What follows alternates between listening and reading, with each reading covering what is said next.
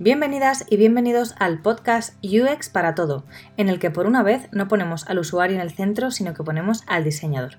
Para todas aquellas personas interesadas en saber qué es y qué es lo que hacen este tipo de diseñadores, como mi amiga Cristina, mi madre, la persona de recursos humanos que me entrevistó, o el CEO de aquella empresa que quería una diseñadora UX pero no tenía claro para qué. Buenos días, buenas tardes, buenas noches. Mi nombre es Sara Bizarro, Bizarro con V. Soy diseñadora de experiencia de usuario y os voy a contar lo que realmente hacemos. Antes de continuar, quisiera dar las gracias a mi maravillosa, inspiradora y genial amiga Vicky Casellas. Gracias por darme un espacio en tu web y poderle contar a tus lectores quiénes somos. La vida nos juntó allá por 1990 y muchos y desde entonces hemos compartido mucho arte. Gracias Vicky, ojalá más mujeres como tú. De pequeña quería ser abogada, tenía muy claro que quería estudiar derecho, pero cuando fui creciendo y vi lo que realmente es la profesión, me decanté por el arte.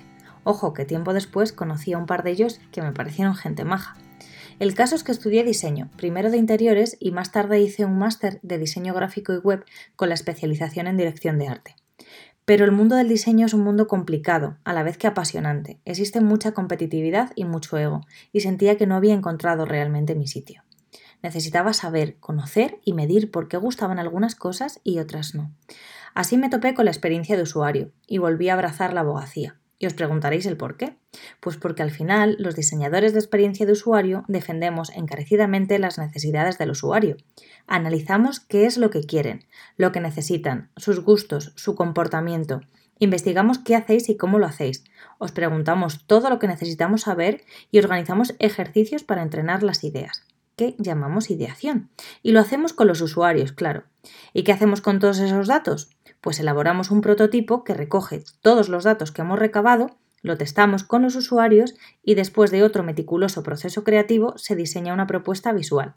Y ale, listo para que el equipo de desarrollo lo programe y lo haga funcionar. Seguro que muchos de vosotros sabéis lo que es el diseño, pero voy a ponerme un poco más técnica. ¿Qué es diseño? La palabra diseño se refiere a un boceto o esquema que se realiza antes de concretar la producción del producto, ya sea mentalmente o en un papel. El término también se emplea para referirse a la apariencia de ciertos productos en cuanto a sus líneas, su forma o sus funcionalidades. Un diseño no es más que una planificación de una solución que resuelve un problema creando una cierta belleza.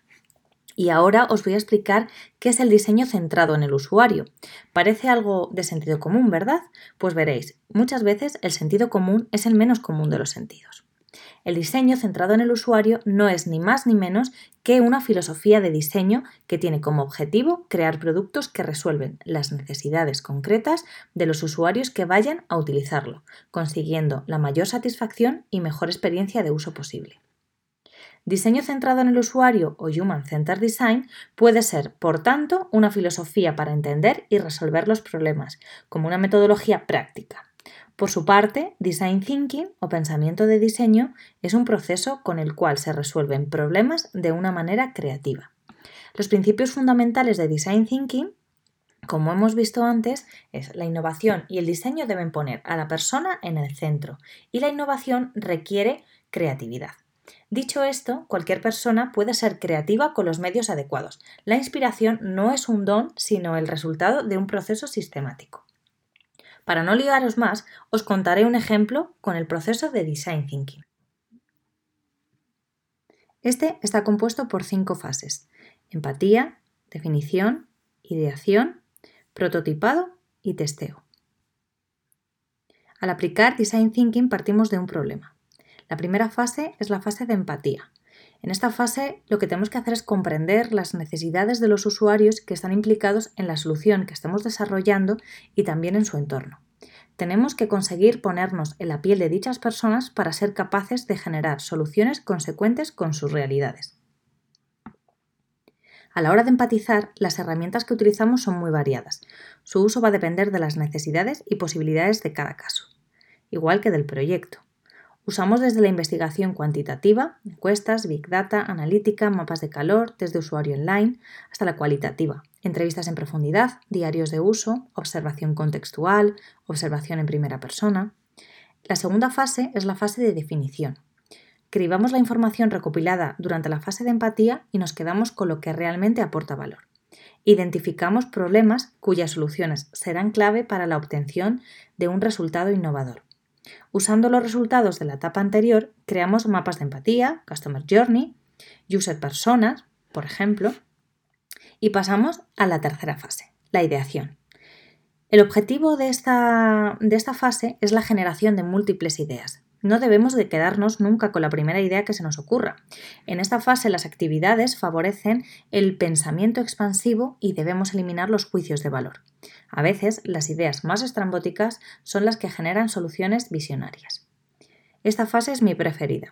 Aquí elaboramos talleres de brainstorming, co-creación, focus group, sketching. Es mi preferida porque los miembros de otros equipos a los que invitamos a participar no se denominan como personas creativas, dejan claro que dibujan fatal, que no tienen demasiadas ideas y al final terminan los talleres con un grado de satisfacción muy positiva.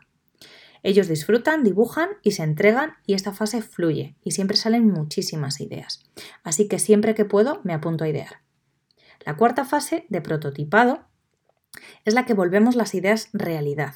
Construimos prototipos y hacemos las ideas palpables, y esto nos ayuda a visualizar las posibles soluciones, poniendo de manifiesto elementos que debemos mejorar o refinar antes de llegar al resultado final. La última fase es la fase de testeo. Durante esta fase probamos nuestros prototipos con los usuarios implicados. Esta fase es crucial y nos va a ayudar a identificar mejoras significativas, fallos que tenemos que resolver o posibles carencias. Durante esta fase evolucionamos nuestra idea hasta convertirla en la solución que estábamos buscando. Y como dijimos que toda innovación requiere creatividad, la última fase del proceso de diseño UX es la aplicación en el diseño de interfaz, UI el proyecto se materializa y toma forma. En este punto cobran especial relevancia tanto el branding como los sistemas de diseño. El branding aporta personalidad, diferenciación y se afianza con la estrategia que marca la empresa, y el sistema de diseño como metodología de trabajo entre diseño y desarrollo. La metodología Atomic Design fue creada por Brad Frost. Pretende acabar con las inconsistencias y optimizar al máximo el diseño y el desarrollo de productos digitales. Al reutilizar componentes se ahorra tiempo y el usuario tendrá a su favor un producto homogéneo con un código visual claro y reconocible. Os animo a investigar sobre Atomic Design si os interesa el mundo de los sistemas de diseño. El diseño de experiencia de usuario no tiene un fin, se itera continuamente, porque nuestro entorno y nuestras necesidades son cambiantes. Esto es un brevísimo resumen de mi trabajo como diseñadora de experiencia de usuario, ya que si os tuviera que contar todo, absolutamente todo, podría llevarme horas o incluso días, y no es plan de desalentaros en mi primer podcast. ¿Qué? ¿Alguno o alguna le ha entrado el gusanillo por saber más sobre la experiencia de usuario?